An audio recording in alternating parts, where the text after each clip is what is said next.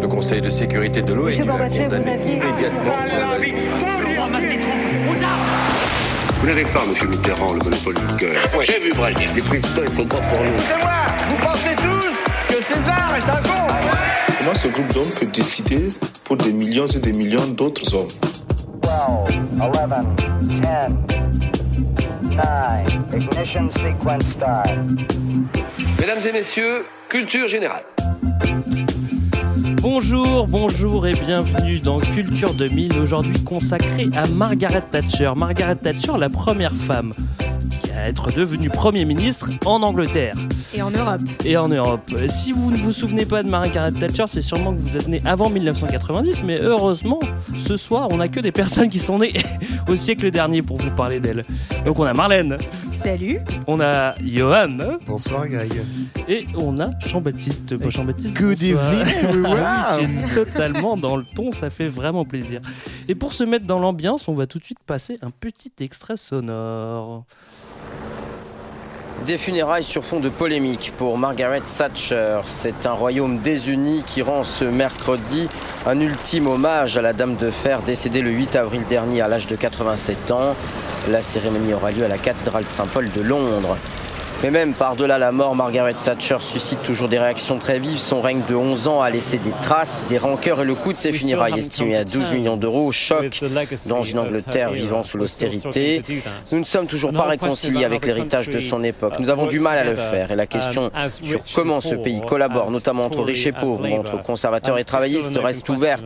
Ce que j'espère, c'est que ces funérailles et la controverse autour d'elles nous rappelleront que nous devons travailler plus fort à la manière de bâtir ensemble cette société et non pas nous diviser.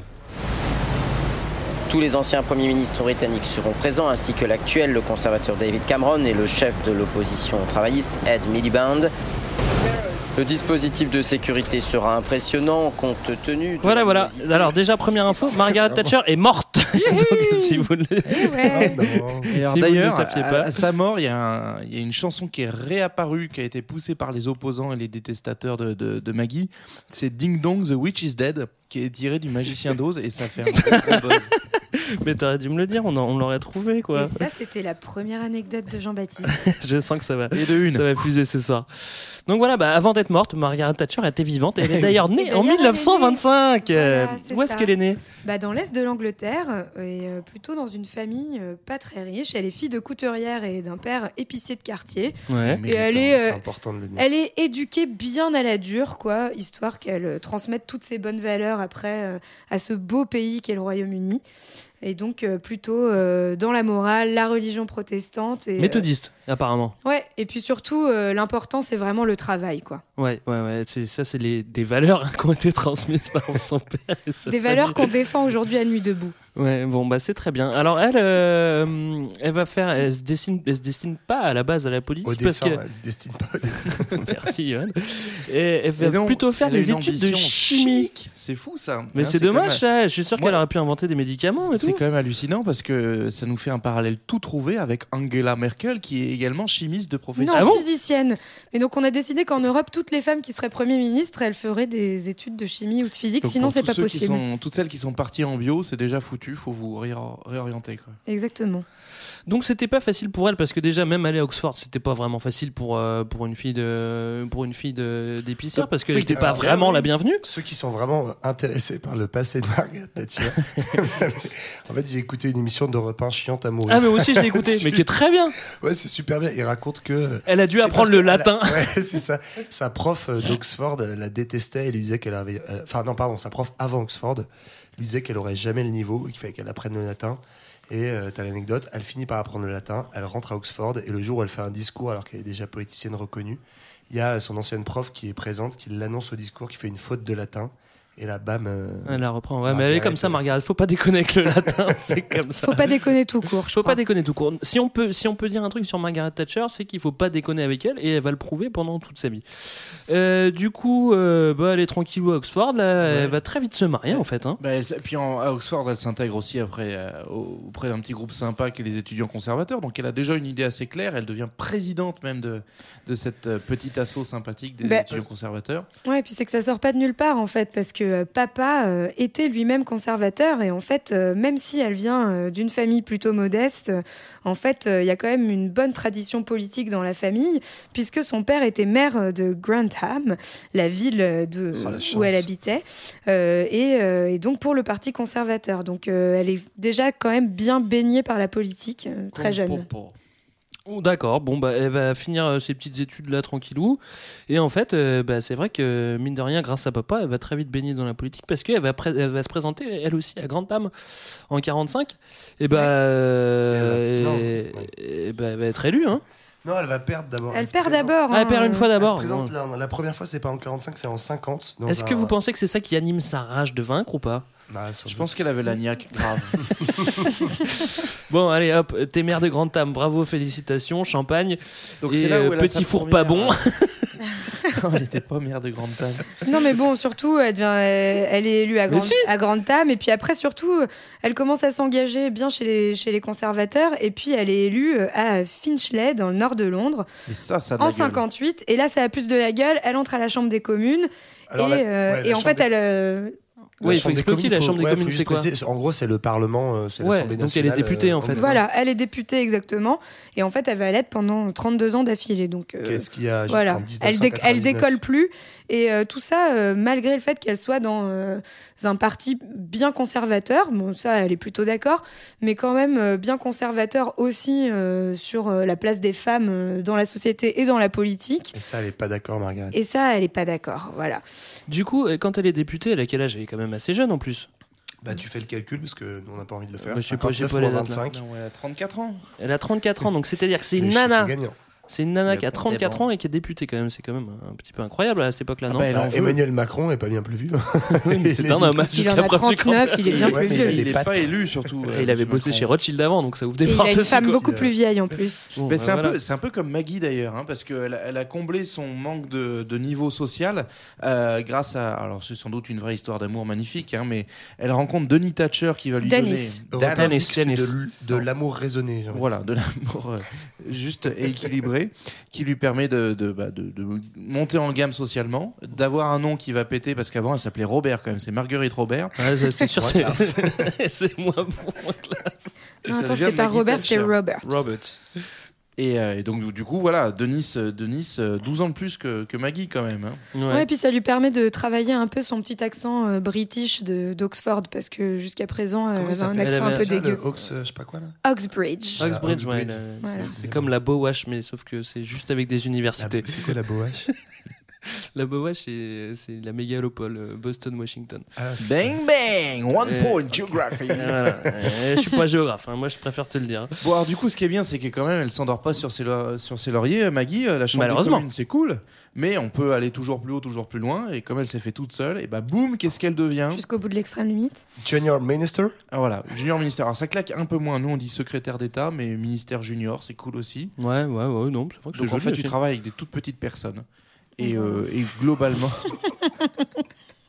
Donc elle est euh, secrétaire d'État auprès du ministre des Retraites et de l'Assurance sociale. Donc voilà, un beau champ d'avenir euh, pour se développer. Genre, si j'avais été retraité, j'aurais pas été serein à cette époque-là. Mais bon, elle, fait des Mm. trucs bien, elle fait des trucs, bon, non, pour rien de Bah, spécial. surtout, en fait, déjà, dès 1964, elle devient porte-parole des Tories, donc c'est-à-dire le parti conservateur. Donc, elle a déjà un poste bien euh, médiatique et, elle est déjà bien connue de tout le monde euh, à ce moment-là. Et euh, elle va prendre des positions en tant que junior minister, d'ailleurs, assez euh, particulières, euh, notamment donc, comme euh, sur la place des femmes, donc, euh, puisque euh, Parce que c'en est une. parce que c'en est une. Donc, en fait, elle défend que ses intérêts, quoi. C'est c'est bien connu. Ouais, ouais, ouais. Voilà. Des gonzesses au gouvernement, hein, ça va parler chiffon. C'est après. ça. Non, mais Mais en tout cas, elle fait partie des seuls conservateurs à défendre la dépénalisation de l'homosexualité. Non, parce que c'est vrai qu'on va pas se mentir, on connaissait que Dalla Thatcher avant de préparer cette On émission. parle pour toi, ne Et que, oui, sauf Greg qui est fan de De Gaulle. Moi j'ai plein de trucs sur cette Mais c'était quand même assez surprenant, effectivement, de découvrir qu'en fait, elle a des positions sur certaines euh, questions de mœurs assez, euh, assez progressistes, en fait. Ça, ça ne durera pas très Mais, pas, longtemps. mais par contre, pas sur d'autres, parce que par contre, abolir la peine de mort, elle est pas trop d'accord.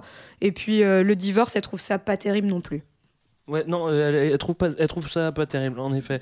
Euh, du coup, euh, bah, elle, elle continue son petit bonhomme de chemin, elle continue et continue. Et euh, qu'est-ce qu'elle peut faire après avoir été euh, junior enfin, euh, secrétaire Ouais, elle peut d'État. être ministère, quoi, après avoir fait le Elle pourrait être junior, ministère, ça, serait pas mal, ouais. Exactement. Ouais, le ministère de Shadow. Et donc Elle rejoint le truc préféré de Greg, le Shadow Cabinet. Euh, Shadow Cabinet, c'est un truc qui est assez cool, mais qui, est difficile à comprendre, c'est qu'en fait, euh, l'opposition crée un gouvernement alternatif qui, n'a pas de pouvoir. Exactement. Mais Et je trouve ça, c'est très super anglais. intelligent. Je trouve Ouais. ça super intelligent. Et c'est tellement intelligent que les deux personnalités politiques françaises qui ont repris l'idée là dernièrement, c'est François Bayrou, qui a créé un shadow cabinet. Le problème, c'est qu'il avait pas assez de monde pour faire tous les postes. Et le, le- le deuxième personne, la deuxième personne, c'est Marine Le Pen, qui a, qui a Ah bah voilà, c'est super. Qui, elle avait trop de personnes. Bon, ok, c'est peut-être pas une bonne idée. Mais si, c'est une bonne idée. Je suis désolé. Au moins, les mecs bossent sur les vraiment sur les sur les sujets d'actualité plutôt que Ah de bah, dire François euh, c'est nul, c'est nul, c'est nul, c'est nul, quoi. Tu vois. Au moins, ils essaient de Ouais, bon, ils t'as proposent raison. un. C'est pas comme en France où on gueule tout le temps. Donc elle construit dans Ça, le shadow vrai. euh, à gogo, quoi. Mais euh, elle revient aussi au gouvernement, il me semble, euh, à, à l'éducation. Oui, exactement. Alors moi c'est ça que je comprends pas en fait. Parce que là elle est dans l'opposition. Elle est dans le dans le gouvernement dans le je sais plus quoi, dans le concile fantôme ou je sais plus comment on dit. Le Shadow Cabinet. dans le shadow cabinet comment elle revient directement comment elle devient ministre après alors qu'elle est dans l'opposition et que fait, c'est la chef de l'opposition En Angleterre comme en France à l'époque, c'est une époque un peu bordélique où euh, les gouvernements euh, bougent tout le temps. Tout fout le camp. Et du coup, voilà, tout fout le camp, c'est la merde. Et du coup, euh, en fait, euh, il y a plein d'élections tout le temps, plein de renversements de gouvernement. Et à un moment, il va y avoir un gouvernement conservateur. Et donc là, à ce moment-là, hop, on lui donne l'éducation. C'est quand même une femme, donc faut pas déconner, on va pas lui donner l'économie et les finances. Ouais. Pour l'instant, on En fait, elle peut s'appuyer sur son instinct maternel pour réfléchir à une bonne politique éducative. Ouais. Ça, c'est vrai. Et et moi, je suis, je suis navré de le dire, hein, parce que ça, je, je vous avoue que ça m'embête, hein, mais c'est vrai que pour le coup, euh, quand elle était à l'éducation, elle n'a pas fait que des trucs nuls quand même, en fait. Elle a quand même euh, refilé. Enfin, si, elle en a fait aussi, mais elle a. Bon, allez, on va passer directement. Elle a quand même euh, Bon, en foutu fait, on l'école obligatoire. de Margaret. euh, Faut, faut Mais l'avoue. En En plus, fait, on l'adore, on l'adore. Elle a quand même foutu l'école obligatoire jusqu'à 16 ans. Elle a refoutu du pognon dans les crèches, des machins comme ça. Après, bon, ouais, elle elle a a aussi sucré fait le. des partenariats publics-privés pour qu'il y ait plein d'écoles qui soient progressivement privatisées, etc. Quoi. Mais- Bah, en Ouais, fait, bon, elle fait des d'accord. choses assez surprenantes, mais qui sont en fait plutôt euh, une question d'époque qu'autre chose, parce que euh, c'est l'époque des- justement de la politique euh, keynésienne, on dépense de l'argent, on investit. Donc elle suit ce truc-là, et puis euh, finalement. Petit à petit, euh, l'idéologie libérale euh, va, finir, va commencer à, devenir devenir à la dominante, mode. euh, clairement, et clairement à la mode dans les années 70. Et là, euh, petit à petit, elle va revenir sur tout ce qu'elle a fait en tant que ministre de Oui. l'Éducation en disant c'était pas si bien, j'aurais dû dépenser beaucoup moins d'argent. Ouais, bon, bah ça, ça- après, ça, ça restera son, son, son mot. euh, genre, ah, on dépense trop, on dépense trop. Ça, on a Mais- bien compris, Maria. Non, mais c'est vrai que c'est c'est marrant parce qu'on dit que euh, finalement on a, on a bien aimé Margaret en, en bossant ce sujet, mais c'est que c'est assez euh, surprenant de voir à quel point. euh, en fait, euh, être, euh, être de droite en fin 60, début 70 en Angleterre ou en France, en fait, c'est être déjà plus à gauche que être de gauche en France en 2010. euh, voilà. Je vois pas Alors, de quoi tu parles, on est 2016. hyper de gauche en ce moment. si on peut quand même tempérer ça, euh, il faut quand même aussi aller sur un point noir du, du- du bilan de Margaret à l'éducation, c'est qu'elle a se rendant compte qu'elle dépensait trop d'argent qu'elle avait plus de sous pour moderniser les écoles, elle a supprimé la distribution gratuite. Non, il y avait une distribution gratuite de lait pour les enfants de 7 à 11 ans. Ils avaient leur petit verre de lait, ben ça, ça coûtait trop cher, donc elle a supprimé. Ouais. Ce qui fait que son, un de ses premiers surnoms dans la presse à ce moment-là, c'est la voleuse de lait.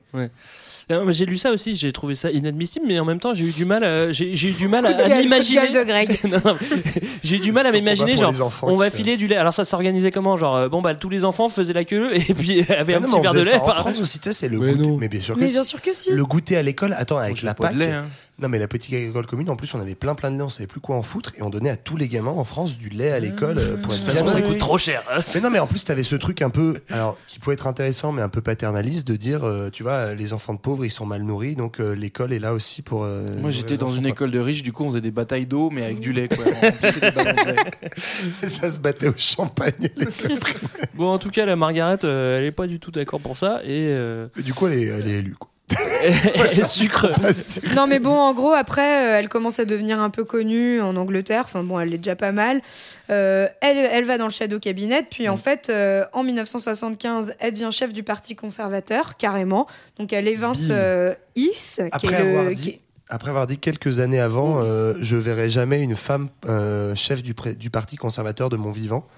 Et en fait, euh, c'est elle qui le devient 3-4 ans après. Quoi. Tranquillou, quoi. Super intéressant. En tout cas, elle, elle, elle évince le mec qui l'a, qui l'a plutôt euh, aidé au- enfin, pour arriver au pouvoir, donc elle est bien contente. Et c'est en fait euh, dès les années 70 enfin, que, euh, qu'elle, que, que par son attitude hyper anticommuniste, elle va euh, tout de suite être, être surnommée la Dame de Fer par euh, le journal L'Étoile Rouge, qui est un journal soviétique. Ouais. Quand tu dis au pouvoir, là on est, on est déjà Premier ministre là ou Non. on est juste à l'opposition Non, là, elle hein est chef du parti conservateur Voilà, dans d'accord. l'opposition. En Pas au pouvoir, 76. vraiment. Et puis voilà, on va accélérer un peu l'histoire, mais en gros, euh, en 79, euh, lors des élections, elle est élue Premier ministre, et donc c'est la première femme à diriger le gouvernement d'un pays, d'un pays européen. And Mrs. Thatcher out onto the, onto the doorstep.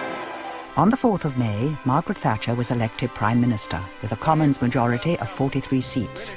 On arriving at Downing Street, she made one of the most memorable, if not universally well received speeches of her prime ministerial career. It's the greatest honour that can come to any citizen in a democracy. I know full well the responsibilities that await me as I enter the door of number 10, and I'll strive unceasingly to try to fulfil the trust and confidence that the British people have placed in me and the things in which I believe. And I would just like to remember some words of St. Francis of Assisi, which I think are really just particularly apt at the moment. Where there is discord, may we bring harmony. Where there is error, may we bring truth. Where there is doubt, may we bring faith. And where there is despair, may we bring hope. Et sur nos 4 auditeurs, on vient de perdre les 3 qui ne parlaient pas si anglais. vous parlez pas anglais, ça vous aura permis de Mais travailler non, un elle a un petit peu. super programme. Elle promet euh, la foi, l'espoir, euh, d'arrêter les erreurs, la vérité. Enfin voilà, euh, un peu tout comme euh, tout comme Marine Le Pen aujourd'hui, quoi. C'est En- super. En tout hein. cas, ça nous a aussi permis d'entendre sa voix parce que moi, je trouve qu'elle a une voix très chaleureuse. En Et fait, puis- elle a pas trop l'accent bon. Je trouve qu'elle a une voix de Spice Girls. En fait, Elle t'as a un t'as l'impression. trop cool. On a on a pu entendre son magnifique accent très travaillé Mais non, mais de ça- Uxbridge. Sa voix est un peu sexy en ce fait. qui est bizarre, c'est que les gens ils réagissent pas Parce du que tout à ce qu'elle dit. En fait, je pense qu'elle parle. euh, Il y a un match de foot dans le fond ou un truc comme ça. parce Ouais, c'est gens, Manchester derrière, il y a ça. Cantona qui se prépare. Alors, pour avoir vu les images, en fait, elle, elle se fait interviewer. Elle est juste devant la porte du Il Ten. n'était pas en Du 79. Ten Downing Street. donc les Hein, gens n'entendent pas. Et en fait, ça chauffe un petit peu derrière, mais bon, euh, c'est pas, ils réagissent pas à ce qu'elle dit, quoi.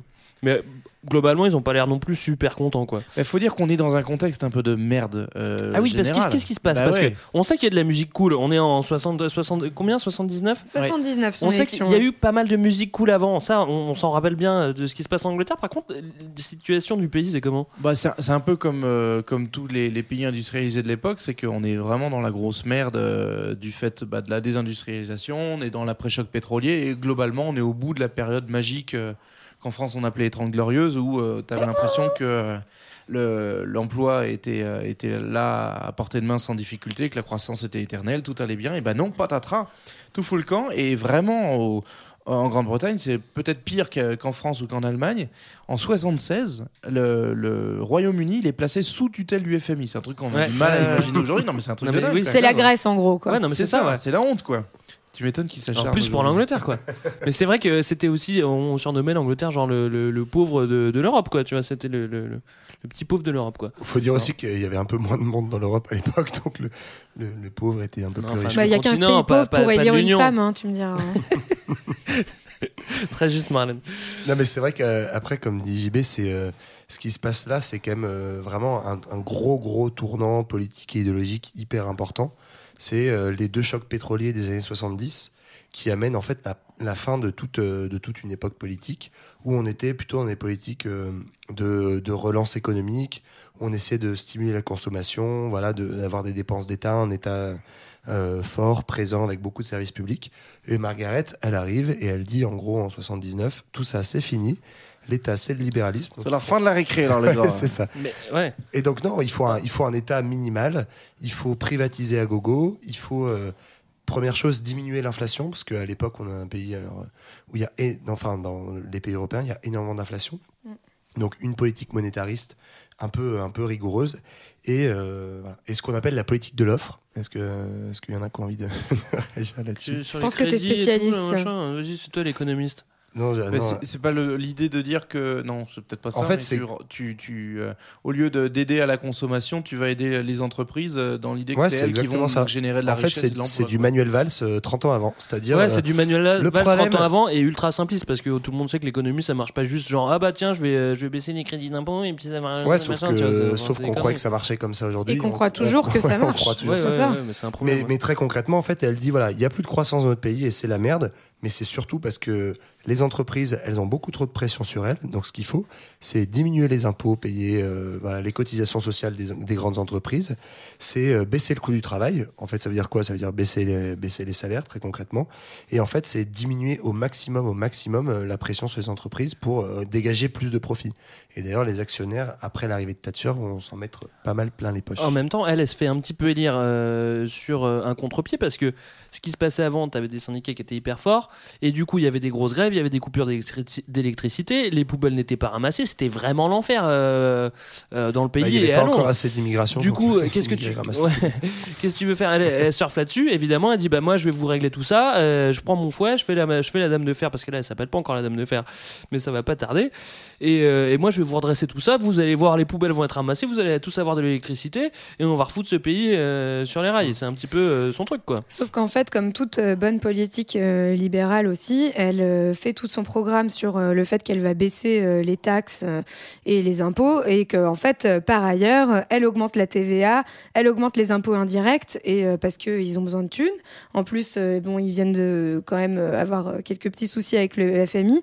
Donc concrètement, elle dégage de l'argent, encore une fois, sur des taxes qui touchent tout le monde et de manière égale et non équitable. Et elle et elle finit par et à côté de ça, elle baisse les impôts et elle privatise.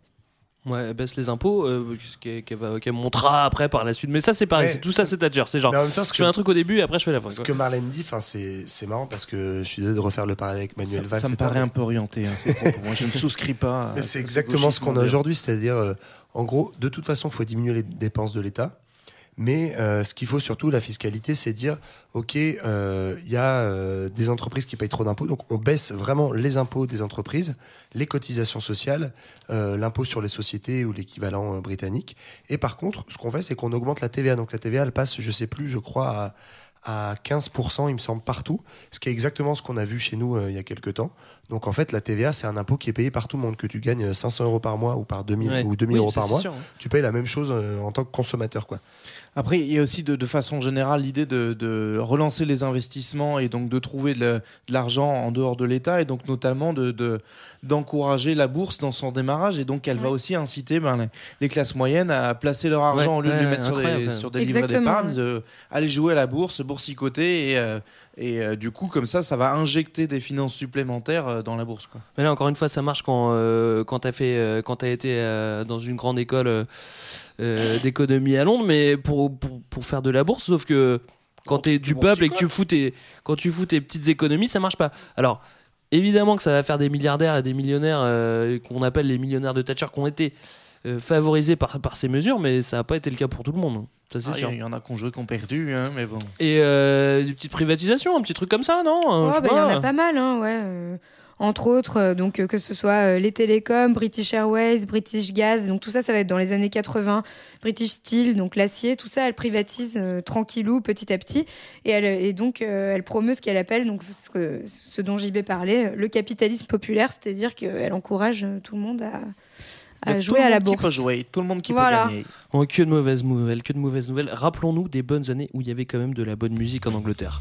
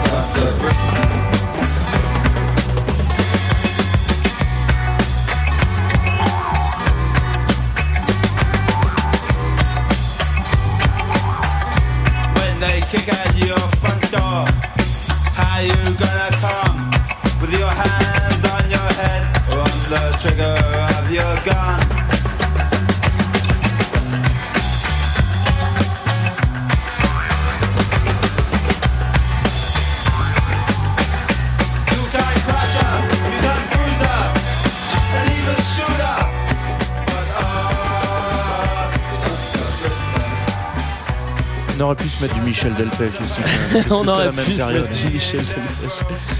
Bon, Margaret n'en a pas fini avec ses coupes euh, et ses économies sur l'économie anglaise. Qu'est-ce qu'elle fait d'autre Sa coupe de cheveux, c'est vrai qu'elle avait une très belle coupe de cheveux. hein. J'aurais une petite anecdote là-dessus d'ailleurs, je suis navré, Johan, hein, je sais que tu voulais parler, mais puisqu'on parle des cheveux, faut y aller. En, en- en 2014, en fait, on a déclassifié les, les archives euh, du, du Downing Street, c'est-à-dire de l'endroit où elle travaillait en tant que Premier ministre. Là, tu Et vas nous fait- filer un truc top secret, là, c'est ça que t'es en là, train de dire là, c'est chaud. là. Exactement. Là, accrochez-vous les gars. Et donc notamment, on a pu accéder au, euh, à l'agenda de Margaret Thatcher. Il se trouve que durant l'année 84, elle a eu 120 rendez-vous chez le coiffeur. Donc c'est-à-dire qu'en gros tous les trois jours, elle allait chez le coiffeur pour que ce- tout ce bazar tienne. Quoi. Et ça, c'est aussi important de le dire. Et en parlant de coupe de cheveux, on peut peut-être parler de Tina, non? Tina. Tina Turner. J'aurais jamais pensé à cette transition. Moi, je pensais plutôt du coup à, à Bernadette Chirac en fait. je me demandais combien de fois. elle avait Elles ont un petit air, hein. Et comment va Mais effectivement, Tina, sans, en dehors de l'hommage à Tina Turner, c'est euh, la phrase choc un petit peu de, de Margaret punchline Thatcher. de Maria. C'est un peu sa punchline. Maggie's punchline. Avec mon grand accent, There is no alternative. C'était Il n'y a pas, pas d'alternative. Bonne traduction, Johan. C'est pour retrouver nos trois auditeurs qu'on a perdus tout à l'heure. Est-ce no alternative? Et en fait, non, mais c'est c'est pour conclure sur ce chapitre économique, mais en gros, euh, voilà, au-delà de ce qu'elle fait précisément, Thatcher, avec Reagan aux États-Unis, c'est vraiment le symbole d'une époque, euh, d'une époque très libérale, très anticommuniste, à la fin de la guerre froide, où en fait la grande idée c'est de dire que le, le capitalisme est en train de finir de triompher sur ce qui est appelé le communisme, en tout cas le stalinisme, et c'est les théories à l'époque de la fin de l'histoire. Euh, euh, notre ami Francis Fukuyama, qui n'a aucun rapport avec euh, Francis Cabrel. Ni avec Fukushima. avec Fukushima. Mais euh, voilà, ce qu'il y a derrière, en fait, c'est euh, derrière euh, Thatcher, derrière Reagan, en fait, il y a tous les idéologues euh, libéraux, néolibéraux des années 70-80, qui ont construit une pensée qui, en fait, continue aujourd'hui d'être fertile, mais qui, en fait, est assez simpliste et, et basique. Il y a des mecs comme Karl Popper, qui lui n'a rien à voir avec le Poppers cette fois, euh, qui est quelqu'un qui a une vision voilà très, qui est pourtant un philosophe de, qui inspire tous les libéraux encore aujourd'hui. Euh, une vision très binaire, voilà, sur les sociétés ouvertes, les sociétés fermées, la démocratie, la tyrannie. Donc l'Occident c'est le bien, le communisme c'est le mal, et en fait on a déjà en germe les idées qui seront les idées de Bush après au moment de l'invasion de l'Irak, etc. J'ai Euh, juste pas bien compris le rapport avec Tina Turner, mais. euh, parce que Tina c'est la contraction de There is no alternative. Wow, dit vous genre, pouvez euh, jouer à la maison. C'est ça. Alors moi j'avais lu que d'ailleurs dans, dans ce registre-là des, des grands penseurs qui influencent Maggie, c'est- elle avait toujours dans, à portée de main le, le bouquin qui s'appelle La route de la servitude de d'Hayek. Le est- Autrichien. Voilà. Et pas. Salma Ça n'a Hayek, rien à voir avec Salma. Friedrich, voilà. Et donc, du coup, oui, j'imagine qu'elle devait baigner dans ce petit, dans ce petit bain-là, quoi. Ça devait être sympathique. Ben oui, c'est exactement ça. Alors, euh, Hayek, euh, juste pour en dire un petit mot, parce que tout le monde n'est pas passionné par la philosophie économique d'Hayek, mais quand même, euh, c'est un si, gars. si, Greg, il adore. Non, mais moi, en j'aime fait, beaucoup Hayek, son, hein, je- son- je- son grand combat, Hayek, c'est de dénoncer tout ce qui est, en gros, ce qu'il appelle le constructivisme social, c'est-à-dire, en fait, toutes les théories qui se basent sur un idéal. Euh, c'est-à-dire euh, dire prétendre reconstruire une société à partir d'un idéal, ça ne sert à rien. Et donc le mieux, c'est le laisser faire, la loi du libre marché, etc. Et il est assez malin, Hayek, parce qu'avec Popper, avec Popper, leur tour de force un peu intellectuel, c'est de dire que l'origine du communisme en fait, même l'origine du goulag, c'est quoi? C'est des gens qui ont voulu reconstruire la société et donc ils vont faire remonter les origines de ça à Platon, carrément, en disant que Platon, avec sa société des rois philosophes, c'est lui qui est l'ancêtre en fait du communisme et donc du goulag. Donc désolé pour les Grecs, mais Platon a inventé le goulag. Ok. Bah, la, Donc- ca- la caverne, hein, c'est bien connu. Ok, donc là, il faut que je rebondisse là-dessus. Merci. ça, vous m'avez un peu perdu, mais- Bon, alors, euh, moi, je reviens un petit peu sur Margaret. hein. Elle a Bah, fait toutes ces saloperies de conséquences de tout ça, libéralisme. quoi. Voilà. Donc, en fait, euh, ce qui s'est passé avec euh, la réduction du rôle de l'État, euh, euh, la défonçage des syndicats et tout ça, en fait. L'anticommunisme, en fait. L'anticommunisme. En fait, euh, mine de rien, euh, ça n'a pas marché parce qu'en fait le chômage est en hausse. Et justement à détruire tous les syndicats et ben il commence à y avoir des crises et euh, notamment avec ces, ces mineurs. Et là c'est toi qui encore qui Bah, va reprendre toi, la C'est- parole. c'est- surtout que à force de privatiser et donc euh, de fermer, euh, enfin de réduire les postes et tout, et bah euh, ça augmente le chômage en effet comme tu l'as dit, et donc ça va créer des grèves énormes et notamment la grève des mineurs britanniques qui se déroule entre 1984 et 1985, qui va durer euh, plus d'un an et qui en fait euh, On parle bien des manos qui creusent, hein, pas des manos qui n'ont pas l'âge. exactement, voilà. non mais ce qu'il faut préciser aussi c'est c'est qu'elle elle veut fermer en fait euh, des mines quoi tu vois Elle veut fermer des puits de charbon en fait qui euh, ne gagnent- sont déficitaires donc ne gagnent pas assez d'argent et en fait elle veut en fermer 20 euh, Mais et donc malgré euh, tout, ils sont déficitaires, mais c'est quand même 80% encore, je crois, de l'énergie britannique qui est produite par le charbon, en fait. Donc c'est quand même hyper important. Donc en fait elle veut les fermer mais elle veut peut-être les privatiser derrière qu'est-ce qui s'est passé quelqu'un et surtout en fait elle veut les fermer mais elle prévoit le coup parce qu'elle sait que les mineurs ça va pas trop enfin ça va pas trop leur plaire qu'ils vont perdre leur taf que les syndicats sont encore hyper puissants à l'époque et que du coup ils risquent de bloquer tout le pays. Du coup euh, Thatcher bien prévoyante bien protestante qu'est-ce qu'elle fait? Elle constitue des super gros stocks de, de charbon euh, pas loin des centrales électriques. Elle oblige les syndicats euh, à avoir des réglementations super hardcore pour leur grève. Donc il faut bien qu'il y ait faut bien faut qu'il y ait des votes à chaque fois qui sont à bulletin secret. Enfin elle essaye de vraiment d'avoir des législations euh, plus dures pour euh, essayer de, de leur mettre des bâtons dans les roues.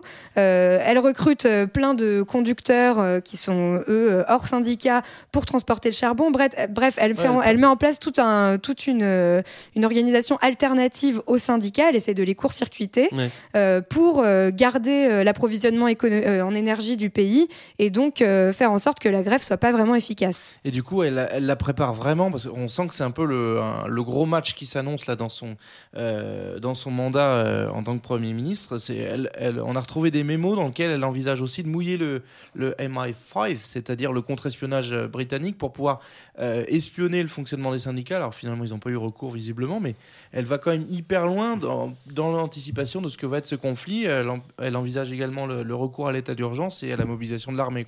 Donc on sent que ça va être le gros gros clash des titans. Mais parce que pour remettre dans son contexte, c'est vrai que les syndicats euh, en Grande-Bretagne, ils sont, ils ont une place très très importante à l'époque. Il faut savoir que. ce qui est une bonne chose ou pas? Je non mais donne-moi ton avis question, je- général de. Il aime pas trop les syndicats, Johan. Mais non, mais euh, les, les syndicats ont une place très importante dans l'économie britannique. Par exemple, euh, jusqu'à Thatcher, ils ont dans les grandes entreprises un droit de regard sur les embauches dans les entreprises. Et en fait, c'est un combat hyper symbolique euh, pour euh, pour Thatcher que de euh, se montrer hyper ferme euh, contre les syndicats et montrer qu'elle va rien lâcher euh, pendant la grève. Elle va réussir à faire en sorte de décréter que la grève est illégale parce que elle n'a pas été votée démocratiquement à la majorité. Elle va réussir à introduire des principes de démocratie parlementaire dans le syndicalisme, ce qui n'est pas du tout la même culture, avec euh, introduction du vote à bulletin secret, alors que jamais tu votes à bulletin secret une grève, ça s'est jamais vu avant Thatcher. Euh, voilà, ce, ce genre de choses. Et puis aussi, euh, elle instaure une limitation des aides sociales pour les familles des grévistes. Donc vraiment, elle, elle fait tout pour que la grève euh, soit rendue euh, impossible. Et, et- et les criminaliser, montrer qu'ils sont quand même méchants avant tout. En gros, là, c'est quand même un, un gros programme, un gros programme de mainmise sur l'économie. Et en cassant les syndicats, euh, c'est un petit peu la dernière touche pour euh, la mainmise sur l'économie. Et je, je répète deux fois les mots.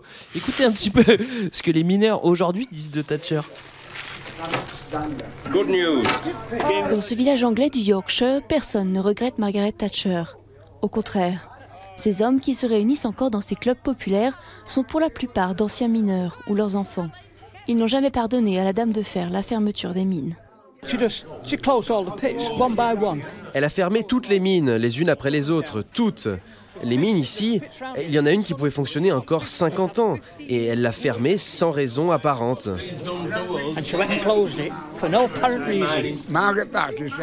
Margaret Thatcher avait dit qu'elle allait tuer tous les syndicats. Elle a commencé avec les ouvriers de l'acier, puis les chemins de fer et les mineurs. Je la hais.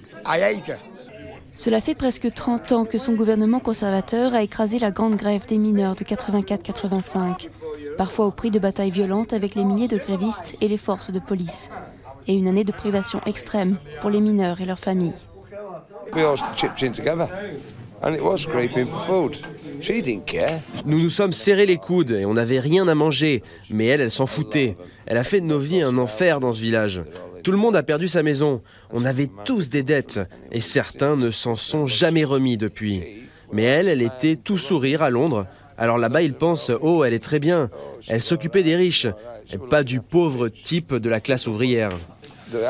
C'est un peu biaisé là encore. hein.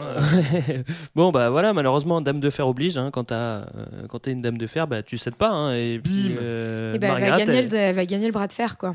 Bah, elle cède jamais, de toute façon. Elle cède jamais. D'ailleurs, elle cède jamais. Elle cède jamais. euh, pas que avec les mineurs. euh, on peut parler aussi un petit peu du conflit euh, euh, nord-irlandais. Et là, elle va pas céder non plus, quoi. Voilà, c'est la, c'est la grande teuf euh, de- de- du Royaume-Uni depuis, euh, depuis le, le début du XXe siècle. C'est la grande fight contre les Irlandais.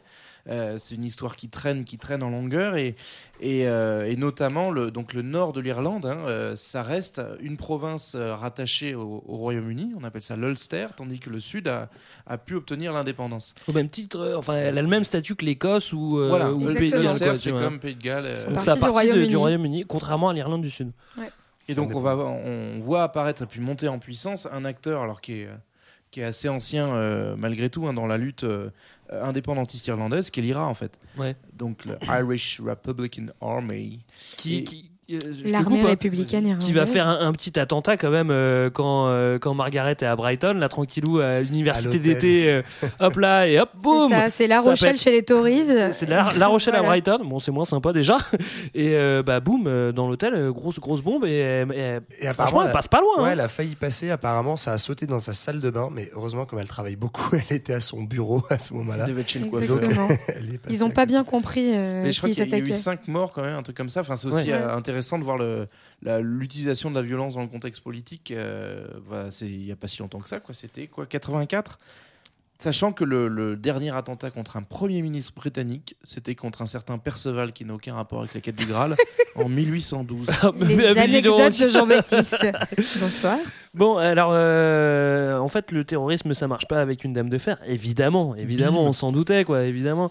Et donc, euh, euh, ouais, il y a un nouveau bras de fer qui s'engage en fait avec euh, justement ces militants de l'IRA, et notamment en 1981 où euh, les mais certains euh, certains militants euh, de l'armée républicaine irlandaise euh, en qui sont euh, arrêtés et euh, emprisonnés à la prison de Mays en Irlande du Nord Ouais. réclament la, la restitution du statut de prisonnier politique qui a été leur avait enlevé. qui a été Avant- aboli avant par les travaillistes et pas par euh, donc Ah oui, euh, et pas pas- par euh, les conservateurs justement. Et donc euh, ils vont comment ils vont faire des grèves de la une grève de la faim pour euh, obtenir la le rétablissement de ce statut qui donne rien.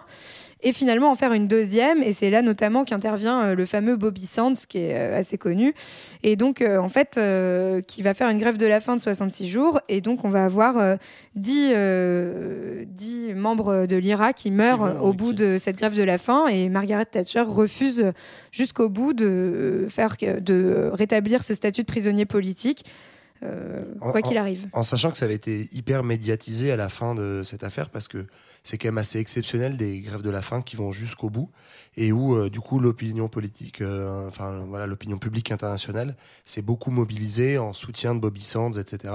qui aura tenu avec donc ces, ces neuf autres militants jusqu'au bout euh, 60, c'est-à-dire jusqu'au bout, 66 jours, jusqu'à ce qu'il meure. Ah oui, bah, et que oui. Margaret Thatcher dise qu'en fait c'est de sa faute, en gros. Et que c'était leur choix. Ben, en effet, c'est vrai que là, ça va jusqu'au bout. On écoute. Depuis le mois de mars, des militants républicains de l'Irlande du Nord se relaient dans une grève de la faim pathétique.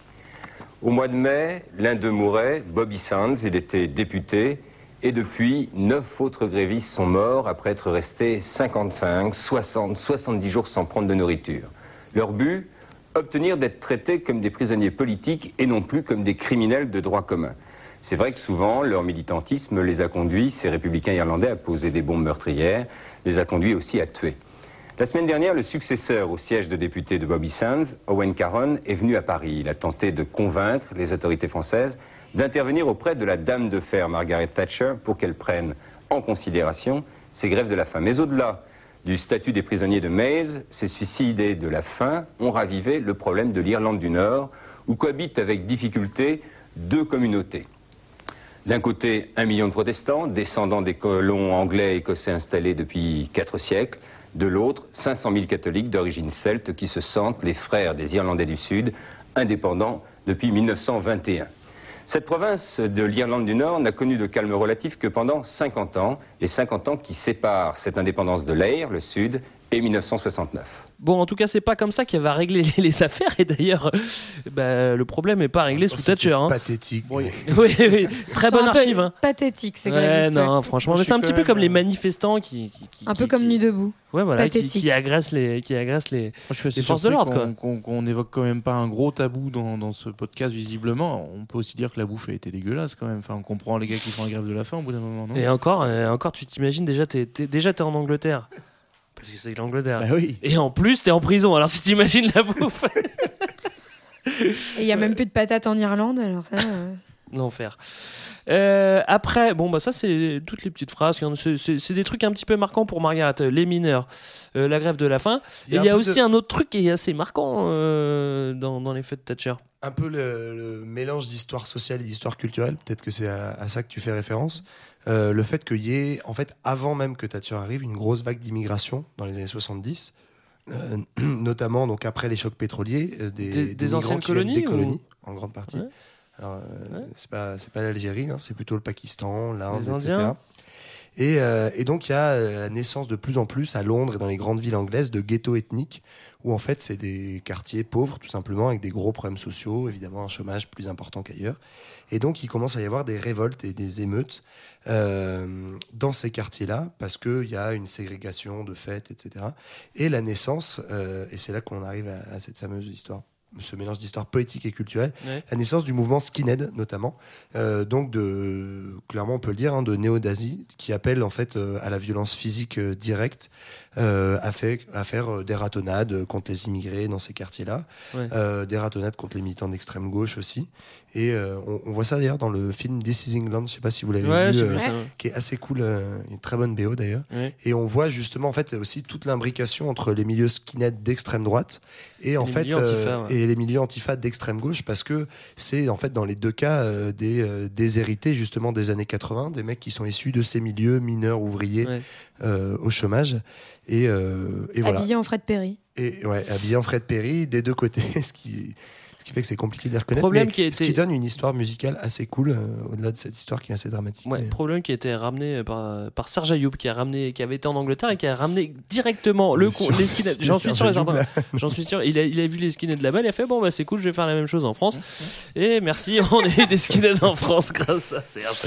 C'est Euh, ça. Et, et d'ailleurs, enfin, juste, euh, c'est- alors, on peut pas comparer ça au skinhead non plus, mais pour montrer quand même que ce mouvement, il était important, euh, ça a eu une influence en politique parce qu'en 81, il y a le British Nationality Act, donc il y a une loi qui est votée pour durcir les conditions de nationalisation des étrangers, avec une restriction très forte du droit du sol, donc euh, des gens qui sont nés à l'étranger Ouais. et qui voudraient. euh, Ce qui s'est passé en France aussi. Non, hein. né en Angleterre. Né- droit pardon, pardon, pardon, Oui, né en sur le sol, Angleterre. mais- Et puis voilà, restriction aussi pour les gens qui ont, euh, euh, on, a, on interdit en fait le l'accès à la nationalité britannique pour les gens qui euh, se seraient mariés simplement avec un anglais. Ça suffit plus, il faut d'autres conditions pour euh, obtenir. la Genre avoir beaucoup de pognon, ça suffit ou pas Encore une fois, un peu comme aujourd'hui, finalement, euh, tout se recoupe.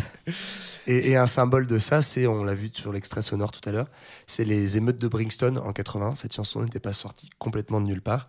Euh, qui est un, Brixton, qui est un quartier très populaire de Londres, dans lequel il y a eu des, des grosses euh, luttes euh, en 81 contre les discriminations raciales faites par la police, etc. Quartier jamaïcain. Oui. Ouais.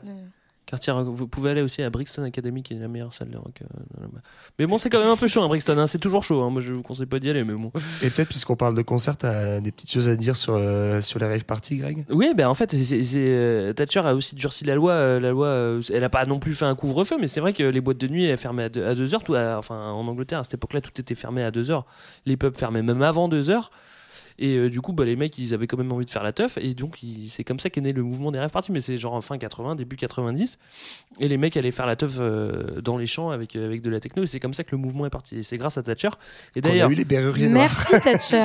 Merci Thatcher parce qu'en fait Thatcher elle a été niveau contre-culture elle a, elle, a, elle, elle a elle a donné aussi beaucoup de choses parce qu'elle a inspiré tout le monde vu qu'elle faisait chier tout le monde du coup tous les groupes de punk tous les groupes de rock tous les tous les chanteurs alternatifs plus les rêves parties ont fait des chansons Et Thierry Hazard, euh, Et qui Thierry a écrit Le jerk. Hein, euh, mais on a aussi euh, quelqu'un qu'on écoutera tout à l'heure et c'est notre ami Renaud qui a aussi été influencé par les saloperies de Margaret Thatcher et qui a fait une chanson sur elle en attendant Margaret euh, voyage aussi. elle voyage, mais c'est un petit peu la déroute parce que c'est bientôt la réélection. Elle est un petit peu en perte, en perte, en perte de régime parce que le chômage, le chômage augmente C'est à la mort. première réélection. hein, Ouais. parce Et- qu'elle est élue plus- quand même trois fois. hein. c'est vrai.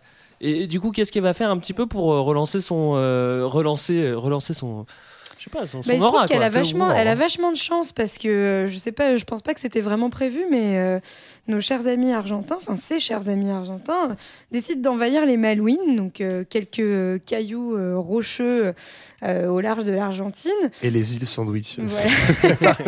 donc euh, n'oublions pas les îles Sandwich en euh, avril 82 et euh, donc ce sont des possessions britanniques et ça. Thatcher elle décide que en fait euh, bah, il est absolument pas question de laisser ces beaux cailloux euh, à nos amis argentins et donc en fait euh, bah, elle envoie l'armée et euh, pour euh, pour garder les Malouines quoi. Ah, Enfin, elle envoie l'armée. Enfin les que- Falklands comme les appellent les Anglais. Exactement. Ouais.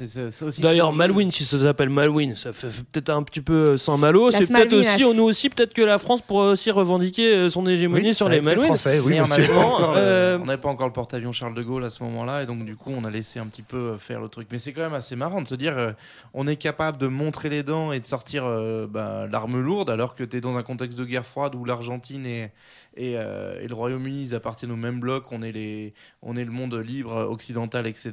Et on va Très libre l'Argentine à l'époque le- d'ailleurs. Merci oui. les États-Unis. on est les méchants de droite contre les méchants de gauche. voilà. Et clairement, on sent que bah en fait le, le contexte colonial de c'est quand même nous les plus forts en Europe et tu vas bien fermer ta gueule et aller cuire un steak ailleurs, et ben ça, ça marche encore. C'est vrai qu'elle veut pas lâcher l'affaire. hein, C'est vrai qu'ils mangent des Margaret. steaks les Argentins. Ça, parce que ce qu'il faut préciser aussi, c'est que c'est un peu genre le symbole de la guerre euh, faite en fait pour des raisons de politique intérieure dans les deux camps. Et c'est assez drôle parce que au moment en fait où les euh, les Argentins attaquent les Malouines et arrivent à Puerto, je sais plus comment il s'appelle, là, enfin, il s'appelait pas Puerto, Puerto. Puerto, je me rappelle. En fait, ils l'appellent, eux, ils Puerto. rebaptisent Puerto Argentino, mais avant, ça s'appelle, euh, bref, d'un autre nom. Ce sera dans le Eratum de la prochaine Portofino. fois. Au moment où ils arrivent, en fait, tout le monde hallucine et se dit, mais c'est une- ce truc, c'est une farce et les, les Anglais vont pas riposter par une guerre, c'est pas possible, c'est trois bouts de cailloux à l'autre bout du monde, tout le monde s'en fout. Et en fait, si, si, c'est pas du tout une farce. Les Argentins sont très sérieux parce que la dictature argentine, elle bat de l'aile. Elle a besoin de redorer son blason. Et évidemment, quoi de mieux pour redorer son blason que. Qu'une bonne guerre. que Une, une bonne guerre, guerre, c'est ça qu'il nous faut. et- et Bah, surtout- comme ils font la guerre à l'intérieur, il faut bien qu'ils en fassent une ailleurs. quoi. Ouais, et puis d'agiter le sentiment nationaliste où euh, même les péronistes de gauche en Argentine sont euh, des fervents partisans de les Malouines, c'est euh, des îles euh, argentines. Et donc, en gros, eux, ils font ça simplement pour essayer de refédérer la population derrière euh, les généraux, enfin les dictateurs. Quoi. Et ce qui va marcher, il y aura des énormes Ce manifs. qui marche des deux côtés en fait. Et ce quoi. qui marche encore, hein, parce que la Malvinas, c'est quand même sur tous les murs euh, en Argentine encore. Ouais, bien sûr, ils sont- aujourd'hui. Et, et comme tu dis, Greg, ça, ça marche des deux côtés parce que Thatcher, quelque part, se dit chouette, euh, je, ma cote de popularité, c'est la fin de mon premier mandat. C'est sympa, Ma- tu verras. Ma cote de popularité au plus bas, le chômage a augmenté, je suis pas du tout sûr de me faire réélire. Je vais montrer que. Voilà. Que, Elle va taper du Elle- gaucho. Elle montre ça Je suis bien dame de fer, quoi. On n'avait pas encore trouvé le pétrole sur les Malouines. Et euh, Bon, enfin, on s'en doutait un petit peu bizarrement. quand Ouais, même, mais hein. bon. Et puis en plus, euh, quand même faire une guerre qui est quand même, à, je sais pas, à- en mille nautiques, je peux pas vous dire exactement, mais qui est quand même très très loin. C'est-à-dire qu'au moment où il fait, c'est bon, on attaque les Malouines, et au moment où ils attaquent, il se passe quand même 4 jours, quoi, tu vois. Au c'est moment là où les bateaux arrivent. Non, mais bon, on pense qu'il y a quand même du ce- pétrole et puis c'est quand même pas très loin de l'Antarctique non plus et donc euh, ça les arrange bien de pas être très loin les Anglais. Ouais, c'est vrai, mais il y a- mais il y a quand même ce, ce- ce- cette idée de, de politique nationale, qui, euh, enfin de politique interne qui prend le dessus, quoi. Mais comme, euh, comme vous dites, là, euh, il y a Elle un- se fait des copains, elle en elle se fait des profite. copains avec Pinochet notamment, ce, Ah, ce bah grand oui. libéral aussi. hein, lui. Ce bon Auguste. ce bon démocrate, comme elle le dira elle-même d'ailleurs. Marlène, euh, je sais que tu l'aimes bien Pinochet. donc- Bah, moi, on je sait tous que t'aimes bien Pinochet. Je l'adore, donc euh, autant développer. Enfin voilà, euh, Thatcher, euh, elle est bien contente d'avoir l'appui de Pinochet, puisque là, encore une fois, on rentre dans des histoires de politique euh, sud-américaine où euh, il y a une rivalité euh, de longue date entre l'Argentine et le Chili. ouais, donc ouais. les Chiliens sont bien contents que les Argentins soient dans la merde, et du coup vont soutenir Thatcher euh, pour, euh, dans la guerre des Malouines. Et donc Thatcher va vraiment gentiment remercier Pinochet euh, de l'avoir soutenu, d'avoir mis à disposition euh, des armes, des radars chiliens. Et, euh, et en fait, euh, même euh, encore euh, quand Pinochet est euh, mis en, a- en arrestation euh, par un mandat international pour violation des droits de l'homme en 1999, elle s'exprime en sa faveur et elle dit qu'en fait, euh, c'est lui qui a contribué à, euh, à amener la démocratie au Chili. Voilà. ouais, elle ouais. elle n'a peur de rien. Et je sais plus qui d'ailleurs, euh, je me souviens plus du nom malheureusement, mais un, un écrivain, je crois en Argentine, qui a dit que c'était aussi absurde de comparer Pinochet, euh, à- enfin de dire que Pinochet avait amené la démocratie euh, au Chili, que de dire que Thatcher avait amené le socialisme en Grande-Bretagne. C'est vrai que c'est c'est assez original. González, je crois. Bon, en attendant, euh, les Argentins nous ont pas euh, remercié de, nous avoir, de, de- de leur avoir vendu des missiles Exo 7 alors qu'on était alliés avec les Anglais. Merci, Ni d'ailleurs les Américains qui vendaient également des armes aux Argentins pour faire la guerre avec leurs alliés. Ouais, bon, tout ça, c'est du Et détail. d'ailleurs, les Américains, ils étaient pas très contents parce que euh, Maggie, elle avait d'autres copains, notamment euh, un certain Ronald, pas McDonald, hein, Bah mais oui, Reagan. Et, euh, et en fait, euh, bah, Ronald Reagan, il était plutôt pas très content qu'elle attaque les Argentins Ouais. parce que il s'était donné bien du mal en- aux États-Unis pour que euh, pour que euh, les Argentins les soient, et- soient comme voilà pour placer leurs petits pions. Et euh, du coup, euh, ça, ça met un peu un petit froid entre eux, quoi. Ça met un petite friture sur la ligne. Mais bon, dans le fond, on reste quand même très très proche et c'est aussi là un, un grand moment de renforcement sur, sur la durée de- des dix ans de pouvoir de, de Thatcher. Ça reste un moment de rapprochement entre euh, le pouvoir américain et les, et les Britanniques, hein, parce qu'on est sur la même ligne en fait. On défend le libéralisme économique et, et du coup l'idée de ben, voilà, libérer, déréglementer et, euh, et permettre à... Libérer, délivrer d'ailleurs. Voilà, C'est- euh, la, la reine des neiges était aussi euh, à ce moment-là au pouvoir. Et euh, donc Reagan, euh, Thatcher euh, sur la même ligne euh, pour, euh, pour défendre cet idéal-là, allié aussi avec l'anticommunisme en fait. Et, euh, et donc du coup, on reste euh, voilà, avec des petits, des petits allers-retours, des petites fritures, mais dans l'ensemble, on est quand même bien copains. Quoi. Hum, hum, hum. Alors à l'inverse, elle va, elle va peut-être se faire un peu moins de copains en Europe. euh, parce que là, pour le coup, Maggie, elle va aussi jouer un peu sur la fibre nationaliste et le- l'esprit un peu indépendant de nos insulaires britanniques, qui est de dire, en fait, l'Union européenne qui est en train de se construire, qui s'appelle à ce moment-là la Communauté économique européenne. Tu veux dire SEE Exactly. Non, mais j'avais pas compris. CEE. Euh, donc les, les Brits, ils ont quand même euh, bien bien ramé pour rentrer dedans. Ils rentrent en 73, si je dis pas de Ouais, bêtises. ça, c'est à cause du général, ça. Et en fait, Thatcher euh, commence à dire bah, votre gros machin, le, le souci, c'est que les, les pays qui, pa- qui participent à cette communauté, ils la financent à, à hauteur de leur, euh, bah, de leur capacité, de leur richesse. Et donc, la Grande-Bretagne fait partie des premiers contributeurs. Et comme ces salopards d'Européens, ils ont construit un modèle de distribution, euh, du coup, c'est les plus riches qui payent le plus et c'est les plus pauvres qui ramassent. En gros, à ce moment-là, c'est euh, la Grèce euh, qui est le, le pauvre de l'Europe. Mm. Ça me rappelle un truc. Encore maintenant, c'est marrant ça. C'est fou. hein. Belle stabilité, donc qui, qui, voilà, qui bénéficie indirectement de, des subsides euh, Mais là- anglais. Et qu'est-ce qu'elle dit du coup, euh, Margaret? Elle dit I want my money back. Ah bah Ouais, mais avec un accent moins américain hein, quand même. Mais I bon, tout ça pour dire que toute Non, cette histoire, chinois, quand même, malheureusement, ça va plutôt mal terminer. Et euh, bah en fait. Pourquoi euh, tu veux dire qu'elle va mourir à la fin? Bah alors, non seulement elle meurt, mais avant de mourir, euh, à un moment, elle perd le pouvoir. Oh voilà. non, et ça, c'est horrible, hein, parce que mine de rien, elle y est depuis un sacré bout de temps. Et puis, euh, en 1990, elle décide de, de remplacer un impôt local, enfin la taxe d'habitation. Bref, c'est un peu chiant. Et en fait, bah, les gens, ça leur plaise pas. Et puis, à un moment, ils en ont ras le trop. bol. C'est ça, c'est échec et mat, quoi. Et euh, du coup, euh, salut Maggie. Ouais, ce qu'on dit pas assez aussi, c'est qu'au bout d'un moment, elle perd le pouvoir parce que ça fait quand même depuis 1966 que la Grande-Bretagne n'a pas gagné une Coupe du Monde de foot. Ah, ça, Et ça joue. depuis Ouais, ouais, je 1935, sais ils n'ont pas, je- gagné Roland Garros. Je donc ne à un me moment, prononcerai euh, pas là-dessus. Tout ça pour dire que ça va plutôt euh, mal terminer, puisque bon voilà, elle perd le pouvoir en 1990, après 11 ans de mandat, et puis euh, petit à petit, en fait, euh, elle perd la boule. En fait, elle suit un peu la même trajectoire que. Jacques Chirac après qu'il perde la Oh, présidence. quoi. méchante Et puis, Un vrai gaulliste, pourtant Et elle commence, elle, elle commence à perdre la mémoire. Et pareil, en fait, on se demande si elle commence pas à copier son copain Ronald, hein, toujours pas McDonald, mais Reagan, qui lui aussi a Alzheimer. Et elle finit par mourir en 2013. quoi. Comme par hasard, le copie, il est mort avant, elle meurt après. Voilà, donc bilan plutôt positif hein, sur Margaret, on est tous d'accord. Hein Ah bah ouais, plutôt positif, ouais. Moi, je suis un peu déçu parce que j'ai plein d'anecdotes sur les chats. parce Ah bah que, vas-y, euh, Non, non, mais par Non, mais exemple, si, vas-y. euh, Margaret Thatcher, pendant qu'elle était au pouvoir, a- avait un, avait un chat officiel euh, à Downing Street.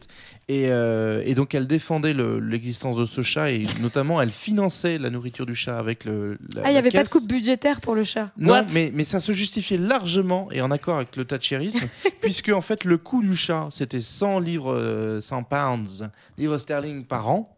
Alors que euh, Ça va, j'avoue, le- c'est- déjà c'est pas ça c'est va, honnête, c'est- franchement. c'est Tranks et surtout qu'avant son arrivée avant l'arrivée du chat Toi, devait bien bouffer les eh bien il y avait un budget annuel de 4000 livres pour faire la dératisation à Downing Street alors que le chat se mettait à chasser les souris Eh ben voilà, tu vois, Ah ça, bah, ça, c'est du bon sens. Ça, c'est de l'efficacité, voilà. Euh, Voilà, donc bilan, euh, bilan pour Margaret, et comme tu m'as dit, Johan, Bilan, toi, elle est toi, morte.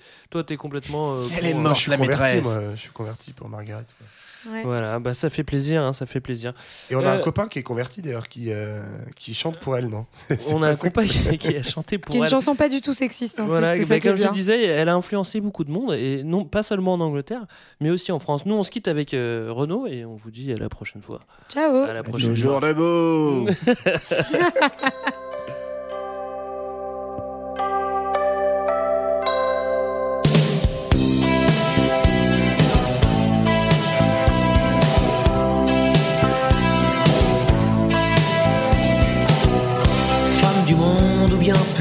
qui bien souvent est les mêmes.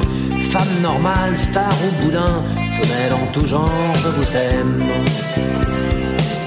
Même à la dernière des connes, je veux dédier ces quelques vers issus de mon dégoût des hommes et de leur morale guerrière.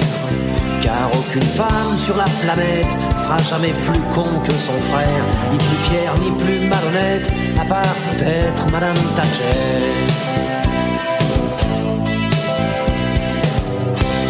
Je t'aime parce que lorsque le sport devient la guerre, y a pas de gonzesse ou si peu dans les hordes de supporters. Ces fanatiques fous furieux, abreuvés de haine et de bière, déifiant les crétins en bleu, insultant les salauds en vert. Y a pas de gonzesse hooligan, imbécile et meurtrière, y en a pas même en Grande-Bretagne, à part bien sûr Madame Thatcher. Je t'aime parce que une bagnole entre les pognes, tu ne deviens pas aussi con que ces pauvres tarés qui se cognent. Pour un phare un peu amoché ou pour un doigt tendu bien haut, y en a qui vont jusqu'à flinguer pour sauver leur autoradio.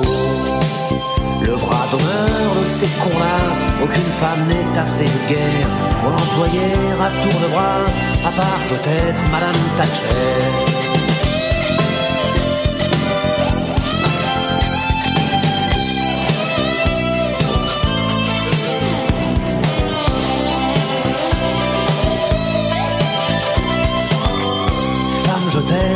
Parce que tu vas pas mourir à la guerre. Parce que la vue d'une arme à feu fait pas frissonner tes ovaires. Parce que dans les rangs des chasseurs qui dégomment la tourterelle et occasionnellement les beurs, j'ai jamais vu une femelle. Pas une femme n'est est assez minable pour astiquer un revolver et se sentir invulnérable, à part bien sûr Madame Thatcher.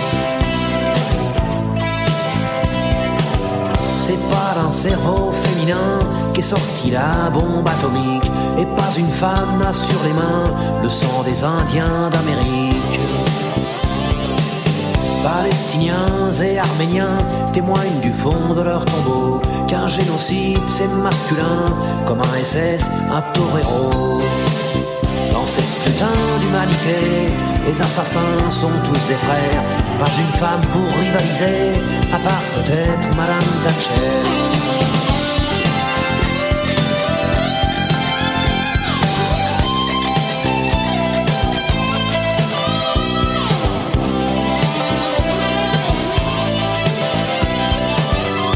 Femme, je t'aime surtout enfin pour ta faiblesse et pour tes yeux. La force de l'homme ne tient que dans son flingue ou dans sa queue. Et quand viendra l'heure dernière, l'enfer sera peuplé de crétins, jouant au foot ou à la guerre, à celui qui pisse le plus loin. Moi je me changerai en chien si je peux rester sur la terre, et comme réverbère quotidien, je m'offrirai Madame Thatcher.